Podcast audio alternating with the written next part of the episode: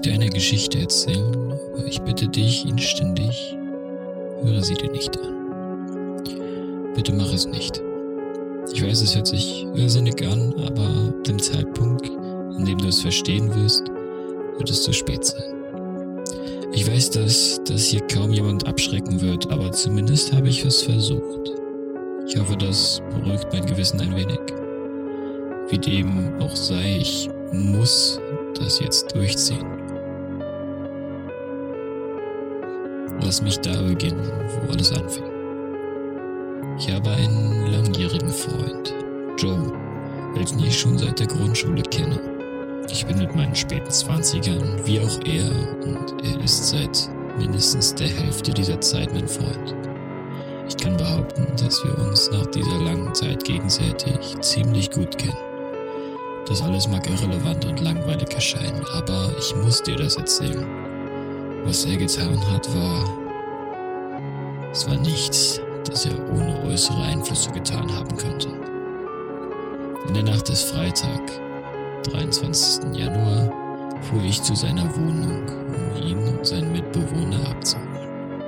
Wir hatten geplant, ein paar Bars und Diskotheken abzuklappern, um einen guten Start ins Wochenende zu haben. Als ich jedoch bei ihm ankam, standen da unzählige Polizeiautos und ein Krankenwagen vor seinem Wohnkomplex. Natürlich war ich neugierig, wieso all diese Einsatzkräfte dort waren. Schließlich sieht man so etwas nicht alle Tage. Ich näherte mich dem Einsatzort, dann sah ich einen Körper, welcher in einem verschlossenen Sack auf der Straße lag. Um ihn herum waren Glasscherben von dem nur wenige Schritte entfernten Auto, welches vollkommen demoliert war. Erschrocken von diesem Anblick kam ich zu dem Entschluss, dass jemand von einem Auto angefahren und getötet worden sein musste. Als ich meine Augen dann endlich von diesem Geschehnis lösen konnte, machte ich mich auf den Weg ins Haus und nahm die Treppe in den dritten Stock. Da ist die Wohnung von Joe. Als ich ankam, stellte ich fest, dass es sich nicht nur um einen einfachen Unfall gehandelt hat. Die Polizei war ebenfalls im dritten Stock. Zwei von ihnen sprachen mit Anwohnern und ein anderer war gerade dabei, eine Wohnungstür mit einem Absperrband zu versehen die Tür von Joes Wohnung. Panisch fragte ich einen der Polizisten, was passiert war und wieso die Wohnungstür meines Freundes abgesperrt wurde. Ich sagte dem Polizisten, dass ich mich gerade mit den Jungs auf ein paar Drinks treffen wollte und fragte, ob es ihnen gut geht. Der Polizist sagte mir, dass Joe seinen Mitbewohner mit einem Küchenmesser erstochen und sich anschließend durch die Glasschiebetür in die Tiefe gestürzt hatte. Ich war kreidebleich und zitterte so sehr, dass es mir nicht einmal gelang, die einfachsten Fragen zu beantworten, die mir von dem Polizisten gestellt wurden. Mein Verstand konnte das alles nicht verarbeiten. Ich habe ihn gekannt. Er hätte so etwas niemals getan. Das machte alles keinen Sinn. Von unvollkommener Stille umgeben, ging ich zurück zu meinem Auto und fuhr nach Hause. Mein Gehirn war, als wäre es auf Autopilot geschaltet. Zu Hause angekommen fragte ich meine Frau, was passiert sei, und ich erzählte ihr alles. Auch sie war geschockt, aber sie kannte ihn nicht, wie ich ihn kannte. Ich sagte ihr, dass ich ein wenig Zeit für mich brauchte und ging in mein Zimmer. Sie hat mich in Ruhe gelassen. Ich fand mich gedankenverloren am Computer wieder. Keine Ahnung wieso, ich checkte seine E-Mails. Ich kannte das Passwort, das er normalerweise benutzte, also war es keine große Mühe, in den Account zu kommen. Ich dachte, vielleicht gibt es Leute, die über die Geschehnisse benachrichtigt werden müssen. Oder dass ich vielleicht etwas finden würde, was ihn dazu gebracht haben könnte, so eine schreckliche Tat zu begehen. Ich weiß nicht. Hätte ich damals gewusst, was ich heute weiß, hätte ich das niemals getan. Ich scrollte durch seine Mails auf der Suche nach mir bekannten Namen. Joe ich und ein paar andere Leute hielten uns online auf dem Laufenden und so fand ich einige Namen aus den Mails der letzten paar Tage. Die E-Mail, die am meisten geöffnet wurde, sah jedoch wie eine Spam-Mail aus. Sie beinhaltete nur einen Anhang, ansonsten war da nichts. Wieder überkam mich die Neugierde und ich öffnete die Mail. Die Datei beinhaltete nur ein Bild, welches den Namen einer willkürlich zusammengesetzten Zahlenreihenfolge trug. Auf dem Bild war ein Mann zu sehen. Er sah nicht wirklich besonders aus, aber je länger ich auf das Bild schaute, desto unwohler wurde mir. Er stand, hatte ein unruhiges Grinsen im Gesicht und seine Augen waren vollkommen ausdruckslos und fokussiert zugleich. Dieses verdammte Grinsen schien breiter zu werden, je länger ich es anstarrte. Ich starrte minutenlang auf dieses schreckliche Gesicht, meine Augen brannten. Endlich schaffte ich es, meinen Blick abzuwenden, nur um jetzt ein einzelnes Wort unter dem Bild zu erkennen. Noch kann ich nicht sagen, welches Wort es sich hierbei handelt. So muss ich meine Geschichte weitererzählen. Ich konnte meinen Blick nicht mehr von dem Monitor lösen. Ich musste die Seite schließen. Doch dieses Gesicht starrte mich immer noch an. Ich schwöre, ich konnte spüren, wie mich dieses Gesicht weiterhin angrinste. Als ich gerade dabei war, mich aus dem E-Mail-Account auszuloggen, bemerkte ich den Zeitpunkt, an dem die E-Mail empfangen worden war. 23. Januar, 17.35 Uhr. Wir wollten uns um 6 Uhr treffen, also sah Joe dieses Bild nur eine halbe Stunde bevor er starb. Die nächsten Tage über versuchte ich das alles zu vergessen. Ich habe versucht, mit meinem Leben da weiterzumachen, wo ich zuletzt aufgehört hatte. Aber ich fühlte mich die ganze Zeit über unwohl. Jedes Mal, wenn ich meine Augen schloss, fühlte ich mich, als würde mich jemand beobachten.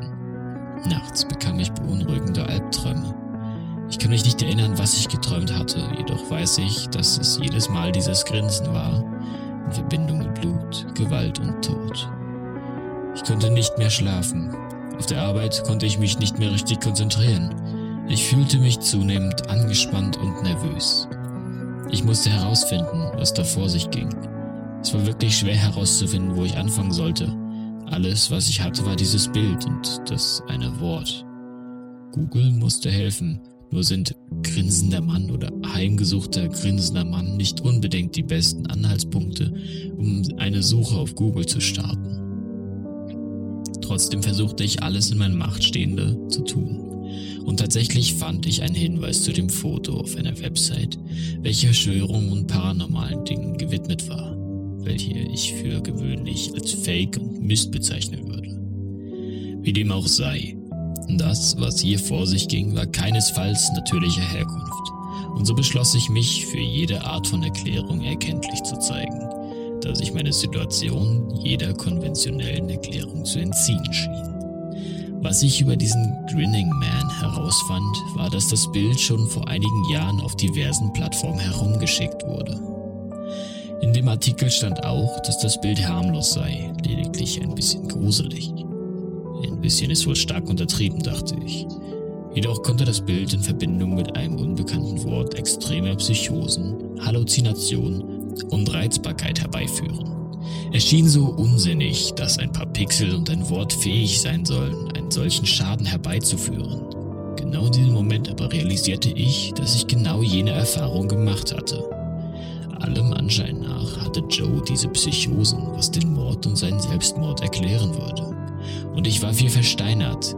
Ich dachte, das war ein blöder Scherz, ein bizarrer Schwindel, aber ich wusste, da steckte mehr dahinter. Ich wusste, was mir widerfahren war und ich kannte Joe. Dieses Bild und dieses Wort, es musste das Schlüsselwort gewesen sein. Oh Gott, würde mir dasselbe passieren wie Joe, würde ich meine Frau töten und mich danach umbringen.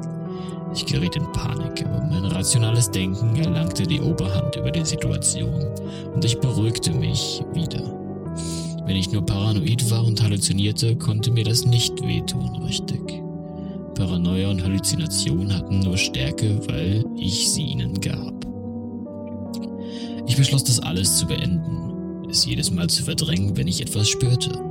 Das würde das Ende von all dem sein. Dabei gab es nur ein kleines Problem. Wie sehr ich mich auch bemühte, konnte ich mein rationales Denken nachts nicht wirklich helfen. Meine Träume wurden zunehmend schlimmer Mittlerweile wachte ich mit Herzrasen und Schweiß gebadet mitten in der Nacht auf.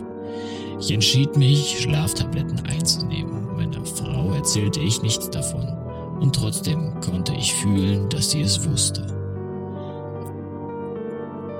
Die Tabletten halfen mir nicht. Im Gegenteil, sie machten meine Träume noch etwas, sagen wir, lebendiger.